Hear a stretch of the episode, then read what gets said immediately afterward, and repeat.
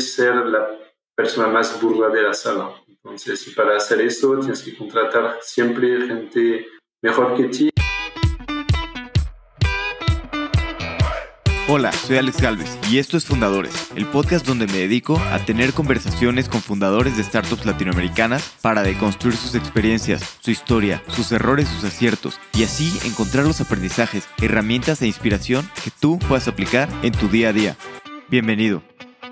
¿Qué tal, estimados fundadores? Hoy estoy con Hugo Matekovic, CEO y cofundador de A55, una startup que otorga préstamos basados en ingresos recurrentes para empresas SaaS y de modelo de suscripción en México y Brasil. Hugo es francés, así que hablamos de su llegada a Latinoamérica y luego cómo estuvo trabajando en el mundo financiero donde se dio cuenta de que había una falta de crédito enorme, así que decidió resolver ese problema. Nos platica cómo fue el proceso de abrir México y hablamos de la gran oportunidad que existe en Latinoamérica para emprender. Espero que disfrute esta plática tanto como yo.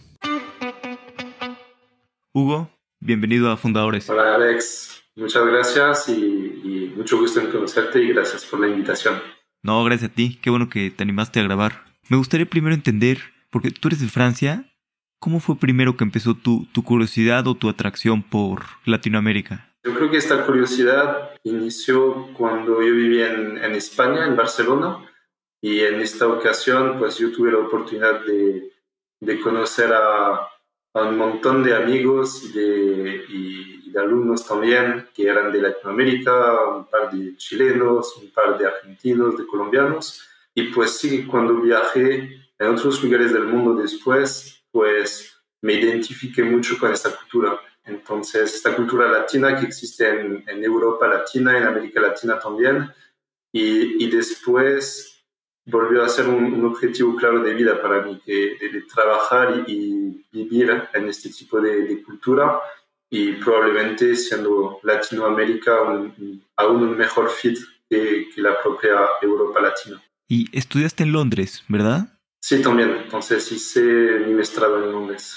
¿Y por qué decidiste, digo, pues Europa, después Londres, ¿por qué seguías con esta, estas ganas de ir a Latinoamérica? ¿Y qué fue lo que te llevó a, a buscar mudarte? Pues Londres fue particularmente una cuestión de, del tema que estaba estudiando, que era finanzas y economía. Yo trabajaba en, en un fondo de inversiones alternativas, entonces el, el, corazón del mercado financiero en Europa y uno de los principales polos del mundo es Londres. Entonces era, era mucho más por el tema que me fui a Londres a, a trabajo y parcialmente y, y, a estudios para el, maestrado pero efectivamente la, la cuestión más de vida y cultura y subsecuentemente de, trabajo y carrera también era Latinoamérica. ¿Y cómo fue cuando por fin te, te animaste a, a, mudarte a Latinoamérica? ¿Cuáles eran tus planes? Pues mis planes era terminar pronto antes el maestrado en Londres, entonces llegar a Latinoamérica, inicialmente pensaba más en Argentina, pero por la realidad complicada del, del mercado en aquella época acabó siendo Brasil.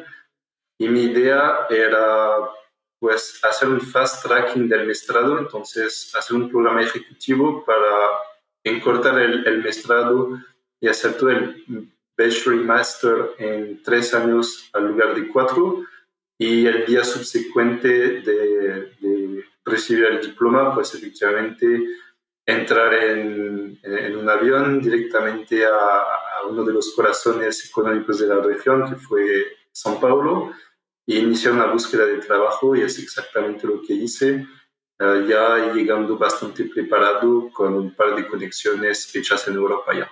¿Y por qué querías Argentina originalmente? Porque yo no, no, hablaba portugués, no entendía absolutamente nada de Brasil, que es otro continente. Entonces, cuando, cuando vives en España o en Argentina o en, en México, pues cuando echas un vistazo al, a, a, un mapa del mundo, pues Brasil es un continente igual a Australia o puede caer, uh, caer en el mar en los mapas porque es otro mundo efectivamente. Y, y los propios brasileños también tienen este, esta percepción. Entonces eh, es por eso que a pesar de parecer alguna cosa súper homogénea cuando lo miras de fuera, efectivamente dentro de la región y principalmente dentro del mundo hispánico lusófono, pues son, son realidades bastante distintas. Sí, de acuerdo, de acuerdo en que son realidades distintas y también qué bueno que te animaste a, a Brasil, ¿no? Que pues como dices, tenías idea más de Argentina y, y, Brasil es un mundo distinto y a pesar de eso no, no te detuvo, ¿no? En, en animarte a, ir a Latinoamérica. Pues es un mundo distinto, es un, es un continente por la, la magnitud del territorio, pero culturalmente es exactamente la misma cosa. Entonces yo creo que es más una realidad lingüística y, geopolítica, mucho más que una realidad cultural. Yo creo que en, en, casi toda la, toda la región los, la forma de relacionarse entre las personas es bastante parecida y, personalmente yo pero súper dentro de mi zona de, de confort. ¿Y qué viste de diferencias con Europa? Digo, ya habías tenido compañeros y todo Latinoamérica, pero sí viste muy diferente la parte pues, cultural y relacionarse, o cómo fue todo esto? Pues culturalmente yo veo las relaciones un poco más fáciles de, de desarrollar en, en la TAM, pero a pesar de parecer más simples, en Europa yo creo que tienes un poco más de apalancas, entonces tienes un, un sistema educativo en particular más igualitario, entonces cuando, cuando sigues el el sistema de educación pública en, en, muchos países, pues sí que, claro, tienes un, un montón de desigualdades sociales, pero es, un, es, es, una palanca un poco más fácil si sigues este camino. Ahora yo creo que LATA, pues Latinoamérica y, y, los principales países, voy a hablar más de Brasil y México, que son los que conozco más, te permiten también romper este tipo de paradigma vía emprendedurismo, vía propio mérito. Entonces yo creo que tienes, tienes muchas cámaras sociales que consigues romper más fácil vía caminos alternativos, pero tienes que encontrar esos caminos alternativos porque la, el camino tradicional simplemente no existe para, para hacer esta, esta palanca social. Sí, sí, sí, de acuerdo. Oye, y un poquito llegaste a Brasil y bueno, pues tú eras muy financiero, supongo que ¿en dónde entraste a trabajar? Supongo que en, al, en algo financiero, ¿no? Sí, exactamente. Era la única cosa que conocía, entonces mi, mi mundo cuando llegué tenía solamente dos extremidades, el inicio de la Faria Lima y el final de la Faria Lima, que es la, la avenida financiera en Brasil, en São Paulo. Entonces hablé con, con un montón de fondos, yo tenía un sueño de probablemente conseguir un, un, empleo en Belo Horizonte o en Río, pero el mercado es, es muy chico. En Río, en Río no, no, tanto, pero es mucho más chico que, que en São Paulo. Entonces acabé entrando en una gestora de inversiones pequeña y, y, pues mis primeros años fueron como, como junior en esta gestora. ¿Y después cómo fue que empezaste a, a descubrir o ver toda esta parte de, de pues, el mundo de startups y emprendimiento en tecnología? Porque pues es un, digo, es un paso muy común ahora, ¿no? De finanzas, que antes era como pues, lo típico que la gente quería, ahora ha pasado un poco a startups. ¿Cómo fue que empezaste a, a cambiar de un mundo al otro? Te diría que mm, dos vectores. El primer vector tenía que ver con la parte que yo trabajaba, que era el mundo cotizado, entonces yo invertía en, en empresas cotizadas en la bolsa y en, en la TAM en particular, la inmensa mayoría de las empresas listadas son súper tradicionales. Entonces, cuando buscas empresas más disruptivas o iniciativas con, que tienen el, el, la ambición de mudar literalmente las cosas, no encuentras nada en la bolsa. Entonces yo creo que el mercado privado de iniciativa privada de empresas más chicas era, era algo que yo no tenía a mi alcance. Y el otro motivo fue el de literalmente de amigos. Entonces cuando ves poco a poco tus amigos saliendo y, y, entra, y, y, saliendo del mercado financiero, de las consultorías y, empiezan a, emprender y montan las empresas que en aquella época eran todas súper chicas, cuando ves um, algunos amigos entrando, no sé, en, montando unas creditas, unas logi, una 99, que en aquella época eran todas chicas, la primera cosecha de, de startups que llegaron a ser por algunas de ellas unicornios, pues sí que te da ganas. Yo me, me sentía súper burro porque todos mis amigos pues hablaban de, de series, de venture capital, y de term sheet, de Scrum y de, de, todas esas cosas, de backend, yo no, no, entendía absolutamente nada. y, y, estaba extremadamente curioso. Entonces, yo encontré una forma de entrar en este mundo vía la única cosa que sabía hacer, que era mercado de capitales, y, y monté un, una, una, pequeña boutique de, de consulting para esta, esas startups y con eso aprendí pues ya con una propuesta de valor inicial vía consultoría, que fue mi, mi primera entrada en este mercado.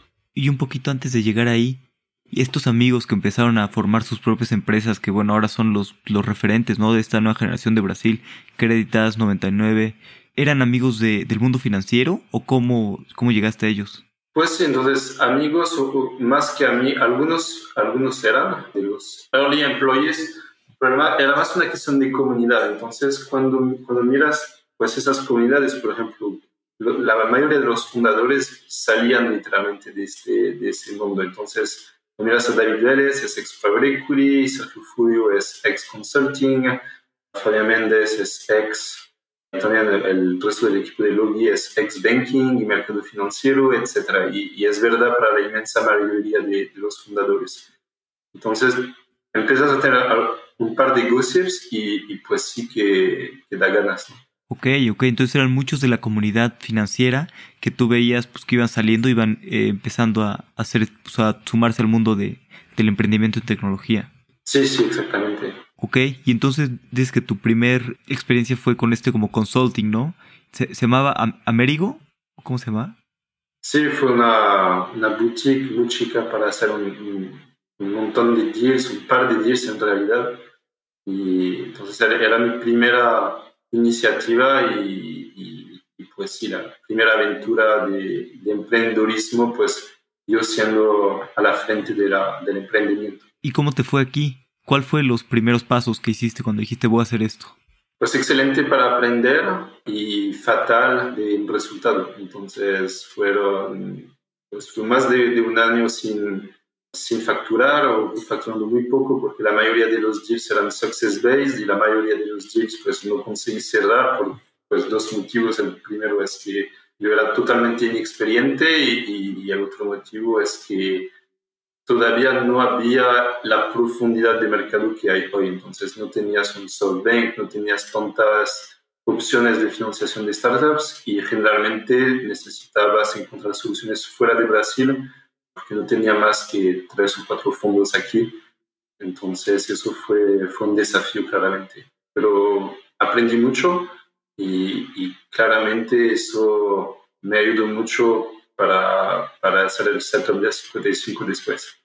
O tienes éxito o aprendes. Son, los, los, dos outcomes que, que, pueden surgir. ¿Qué te acuerdas de haber aprendido en específico que, que pensabas que era diferente y chocaste con la realidad? Uh, yo creo que primero en el equipo fundador es muy importante encontrar personas diferentes y personas parecidas. Pues yo creo que tanto en términos de skill set y cuanto de de composición de equipo y de creación de cultura, yo creo que siempre necesitamos identificar los componentes deseables en, algunas personas y, diferentes de nosotros y buscar a, esas personas y traerlas y, nunca llamar personas totalmente parecidas, porque aquí pues no, no agregas, es mucho mejor que, tú lo hagas, ¿no? Pues si, si la, la, otra persona es, es un espejo, y, eso es algo que aprendí. Y también, pues, ser un poco más paciente y, valorar otro tipo de, skill set que, que, el hard skill. Yo creo que el soft skill es mucho más importante que, que el hard skill y principalmente cuando inicias un, un emprendimiento. Y finalmente, que consultoría no es un negocio. La consultoría puede ser una forma de ganar dinero, puede ser una, una forma de pues, tener una, una, facturación relativamente sostenible, pero no, no, no, puedes crear nada escalable y es muy difícil crear goodwill con consultoría. Entonces, y, aquí pues vi que el goodwill viene mucho más de marca, de procesos, de escalabilidad y, eso generalmente lo consigues con, con tecnología o con automación de alguna forma. Sí, la consultoría siempre va a depender de ti, ¿no? Hay ciertos, bueno, o de una persona, ¿no? Facturando horas. O sea, te puede ir muy bien y lo que sea, pero pues no es escalable, ¿no? Siempre es si la persona deja de trabajar, pues dejan de, de generarse, ¿no? Negocio. Exactamente, entonces no, no quiero jubilarme, pero con una empresa de procesos, pues sí que mudando de opinión, pues sí te puedes jubilar y ir, a la playa y ya dejas un, un goodwill relevante y en consultoría o, por ejemplo, despachos de abogacía es más o menos la misma cosa. Es más difícil, depende de, ti, de tu trabajo constante y de tus propias relaciones. De acuerdo. Y luego, ¿cómo fue que, que, decidiste pues, que no estaban yendo por el camino correcto y que, y que, había que hacer un cambio? O sea, ¿en qué momento dijiste, no, ya este pedo de consultoría, pues mejor voy a hacer otra cosa? Es más una cuestión de enfoque. Entonces, también con, con André Vetter, que, que, es mi cofundador, inicialmente hacíamos consultoría y, y pues decidimos enfocarnos en, en solamente una propuesta de valor, un único producto y un producto que nuevamente sea un producto de, de procesos y, y, replicable y no, y no una consultoría pues operación a operación. Entonces yo creo que la palabra clave aquí fue enfoque total en, en solamente una cosa y a partir de este momento pues puede ser un negocio. ¿Y cómo descubrieron esta, bueno, que me parece una necesidad enorme, ¿no? la necesidad de crédito en Latinoamérica y lo que resuelven ustedes en, en A55. ¿Cómo fue que decidieron pues, enfocarse solamente en eso? ¿Tuvieron ya algunos clientes que hacían esto o cómo fue este proceso? Pues sí, crédito es una realidad y un problema que tanto André como yo estamos percibiendo de forma súper clara. Entonces, él era gestor de un fondo de venture capital tenía un montón de empresas startups, principalmente en software y hardware, en la cartera y tenía una dificultad tremenda para conseguir financiación para esas empresas fuera de las rondas de venture capital.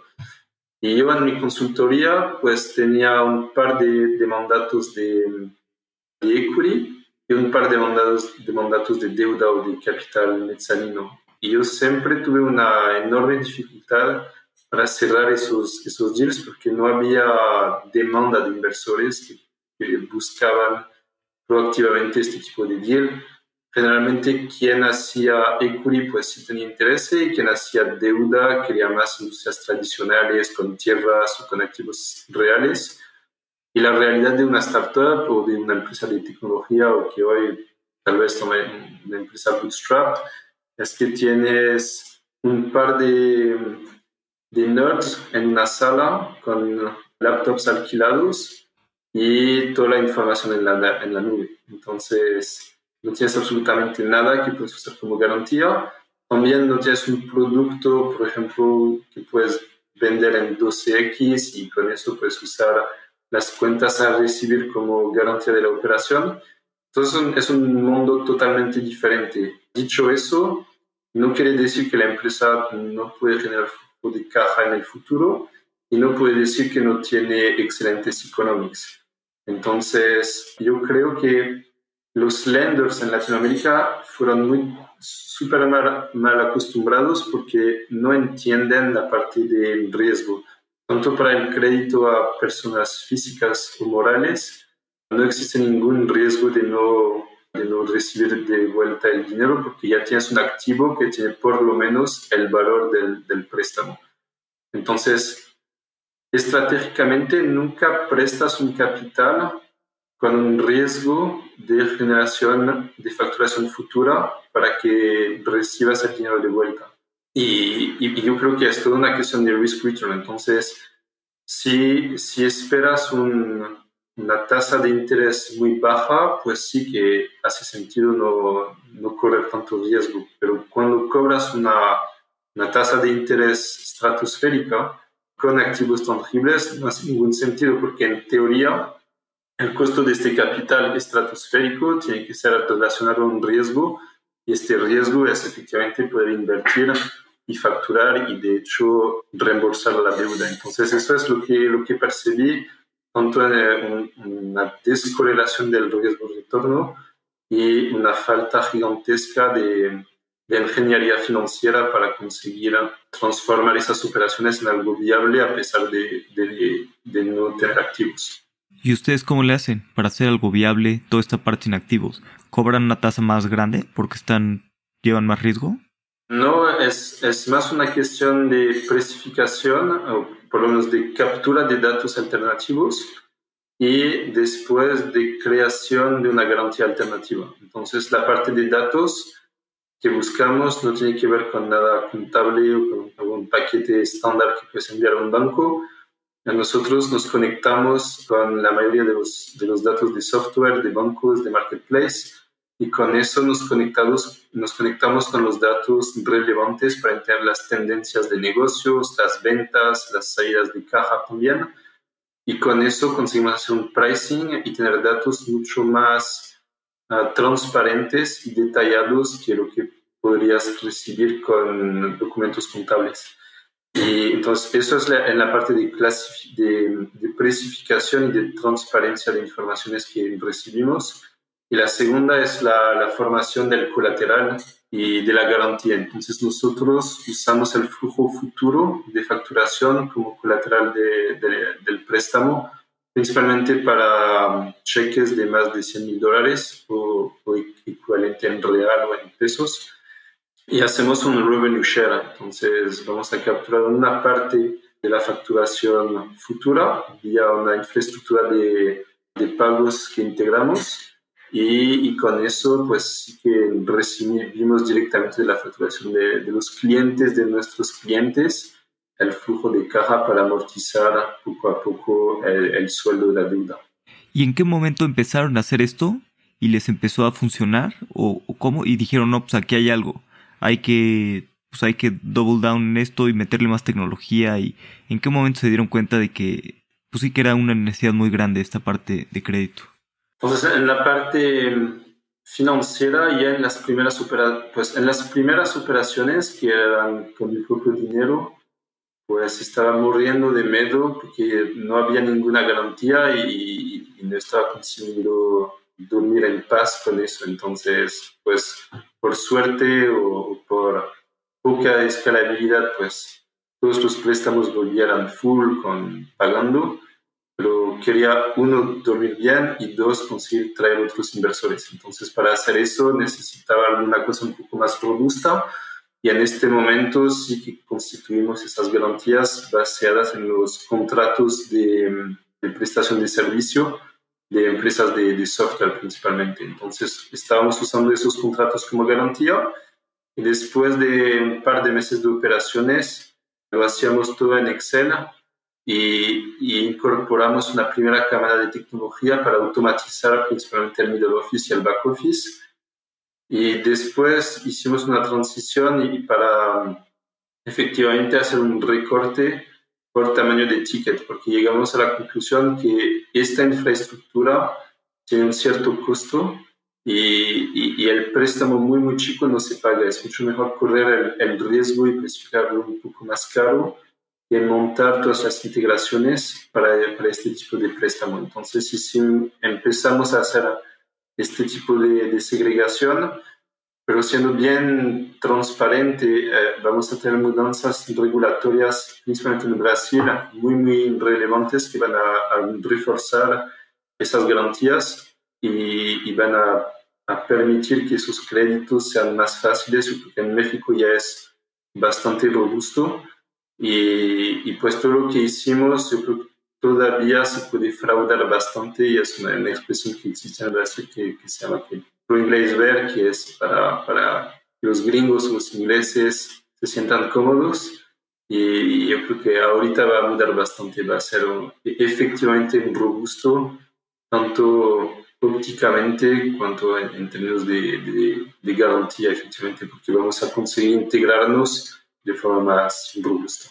¿Y cuál es el ticket mínimo que prestan ahorita? Con eso de que hablabas de que, pues que unos muy pequeños es complicado, ¿no? Empezamos ahorita con 10 mil dólares y hasta un millón de dólares por empresa. Ok, está súper bien. ¿Y principalmente SaaS o se han ampliado a otro tipo de, de industrias y de empresas?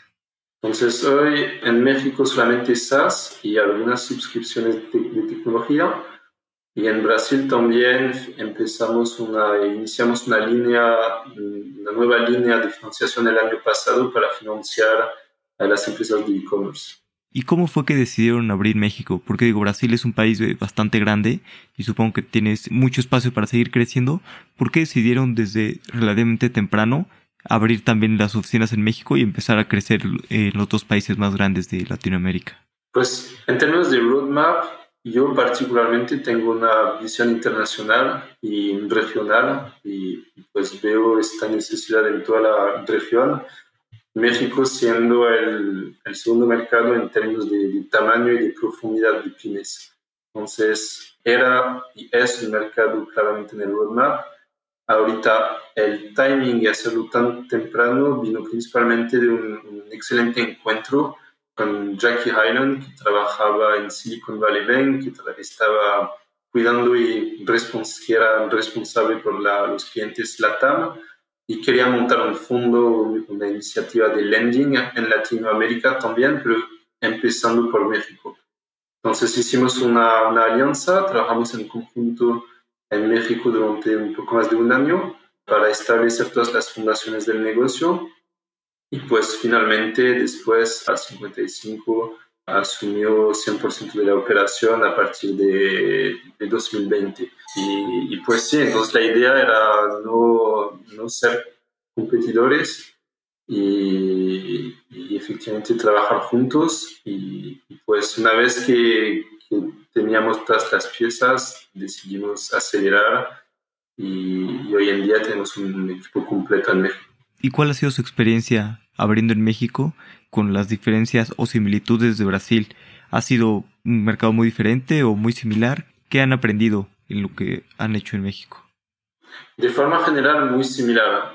Yo creo que como, pues como lo estudiamos mucho en Brasil y, aprendemos haciendo, yo creo que en casi, casi, en cualquier lugar del mundo que es posible con un, un sistema jurídico y de mercado de capitales relativamente parecido con Brasil, entonces, los principales mercados de la TAM o entonces de Common Law, pues para nosotros sería súper fácil operar porque son, son los mismos tipos de instrumentos. Entonces, montar las piezas, fue, piezas iniciales, fue bastante, bastante fácil.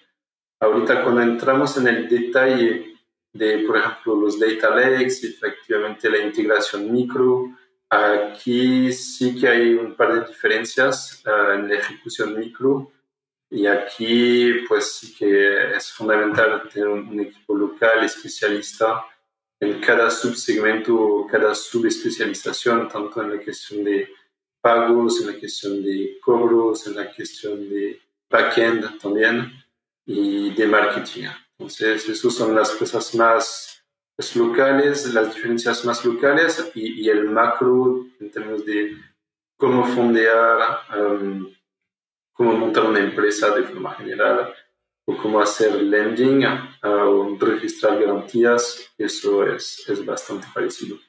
Y tú que, que vienes de Europa y llevas ya varios años emprendiendo en Latinoamérica, ¿Qué opinas de, pues, de las diferencias que existen e, entre, entre Europa y Latinoamérica y de la oportunidad de, pues, de una región y otra región?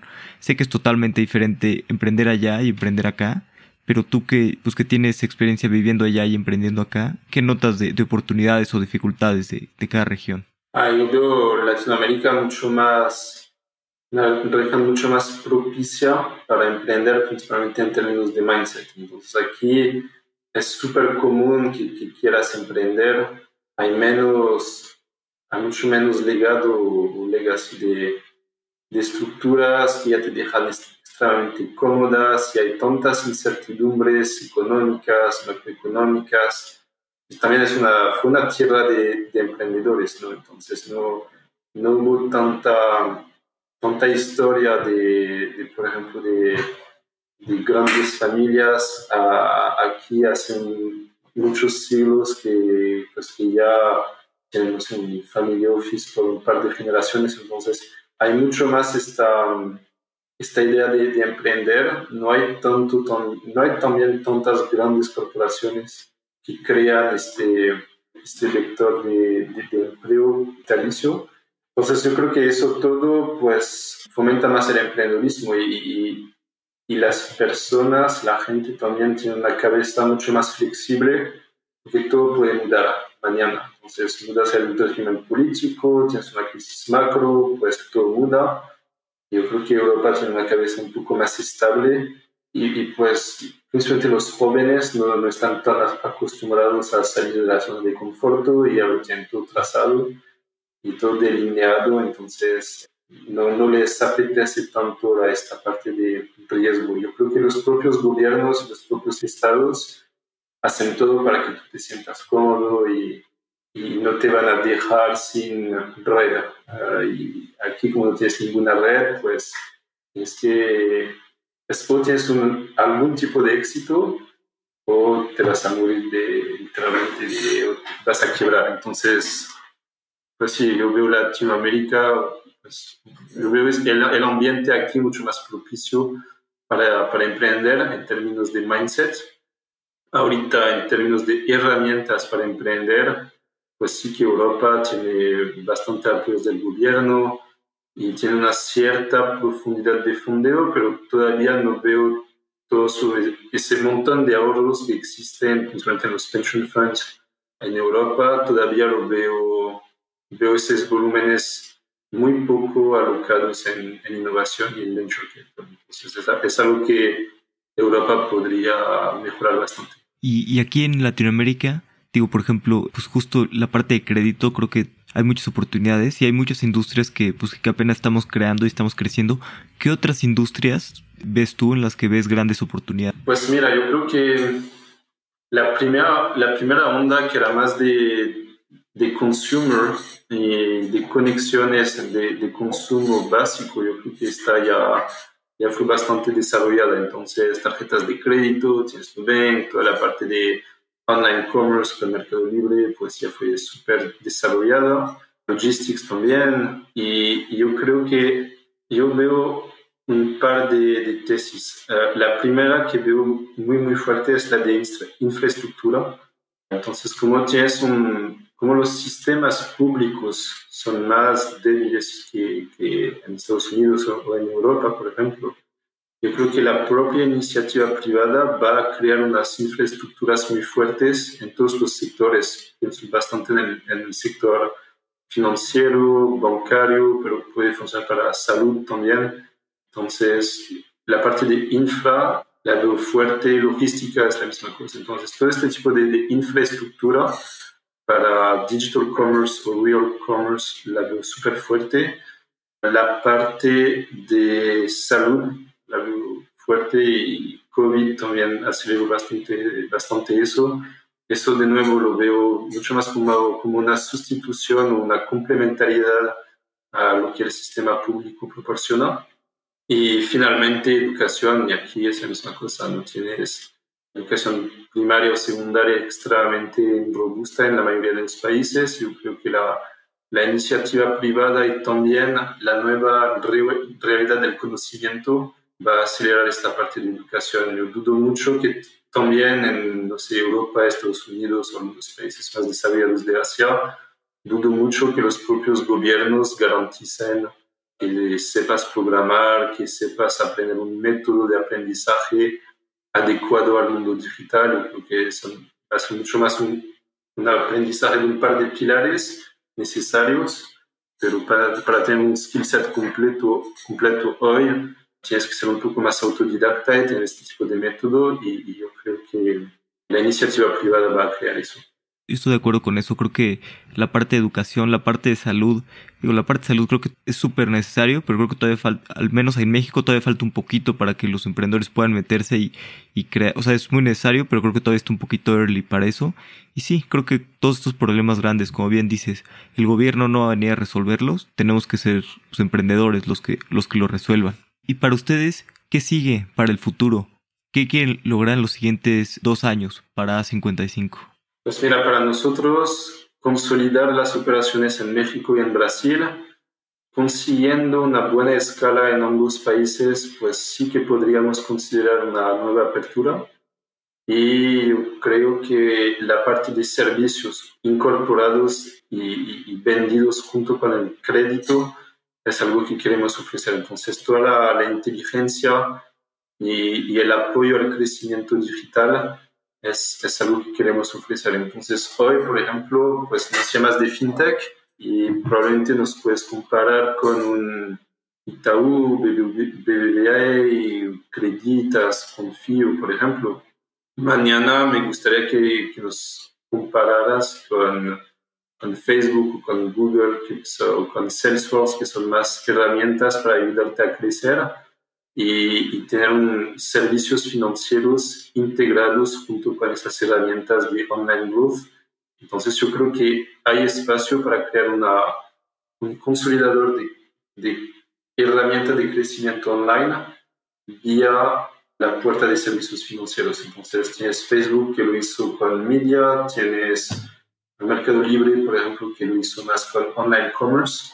Y yo creo que nosotros podemos hacer el mismo tipo de cross-selling con, entrando por la puerta de, de Specialty Capital. ¿Cómo qué tipo de, de, servicios para crecer quieren ofrecer? Insights de, de, growth, aprender o enseñar a los emprendedores a usar de forma inteligente el dinero y, y usar ese dinero en los canales que ofrecen el mejor retorno y la mejor facturación y aprender también cómo montar un business online o online to offline con la mejor monetización posible y los mejores prestadores de servicio para las principales, los principales problemas que tienen el día a día, desde programación, logística, impuestos, media, sales, marketing, comunidad. Esos son, son típicamente los problemas y los desafíos que esos emprendedores tienen. Y la realidad es que dinero no resuelve todo. El dinero puede resolver la pagar la, la hoja del, del, mes que viene, pero saber usar bien este dinero es, es el gran desafío y es lo que ayuda a esos, esos emprendedores a tener negocios sostenibles. Sí, claro, de acuerdo. Creo que como, como bien dice, el dinero te ayuda, pero si te dan más herramientas, pues sabes que ese dinero rinda, rinda mucho más, ¿no? Y el crecimiento sea más acelerado. Vamos a pasar a la última parte, que son la serie de preguntas de, de reflexión. Las preguntas son cortas, las respuestas no necesariamente tienen que serlo. Vamos. ¿Cuál es el libro que más has recomendado? Diría mm, la secuencia de libros que fue Sapiens y después Homo Deus y después 21 preguntas para el, siglo XXI. Buenísimo, me encanta, me encanta el de Sapiens, la verdad, creo que todo el mundo debería leerlo. ¿Tienes algo absurdo que te encante hacer? Sí, me encanta dejar absolutamente todo anotado en la agenda. Entonces, una call a mi mamá de 10 minutos, la hecho en la agenda, pensar en comer lo dejo en la agenda, pensar en hacer deporte lo dejo en la agenda. Entonces, lo que no está en la agenda no existe y, estoy bastante sistemático con eso. No sé si es bueno o malo, por lo menos no olvido las cosas, pero estoy transformando en, en, un, robot, no sé si es la cosa más deseable. ¿Qué creencia o hábito has cambiado en los últimos cinco años que ha mejorado drásticamente tu vida? Delegar tareas y proyectos y teniendo confianza en mi equipo. Yo creo que eso es, la, es el secreto para conseguir escalar y equilibrar bien la vida privada con la vida de trabajo y no considerar que es tiempo perdido cuidar de, de sí porque es una maratona y es una maratona de varios años. Entonces tenemos que preservarnos también. De acuerdo. ¿Y cómo sabes qué delegar y qué hacer tú? Asumir riesgos, pedir entregas y no pedir tareas. Entonces, nunca discutir el táctico, pero discutir la estrategia y la entrega. Entonces, pedir a, alguien responsable que, que, monte un equipo y que te entregue un resultado X hasta una fecha Y y solamente discutir eso y ahora eh, cómo hacer o si es mejor usar el camino A o el camino B, pues nunca más discutir eso y, y responsabilizar más la, los equipos uh, sobre este tipo de, de, resultado. ¿Hay alguna opinión que tengas que poca gente comparta? ¿O algo que pienses que es verdad que la mayoría de la gente piensa distinto? Sí, yo creo que es, es importante siempre ser la persona más burda de la sala entonces, para hacer eso tienes que contratar siempre gente mejor que ti, tienes que pedir expresamente que esas, que esas personas te limitan y, pues si, es, si te sientes la, la, la, persona más inteligente de la sala es que estás en la sala equivocada. Sí, de acuerdo. Y no es fácil, ¿no? Admitir que, pues, que tienes que contratar personas más inteligentes que tú y que pues, es la única manera, ¿no? De, de crecer y, y, llegar al siguiente nivel. Exactamente. Si pusieras un mensaje en un billboard que todos fueran a ver, ¿qué te gustaría poner? Diría, morimos por lo que no hacemos y no por lo que hacemos equivocado. Perfecto, me encanta.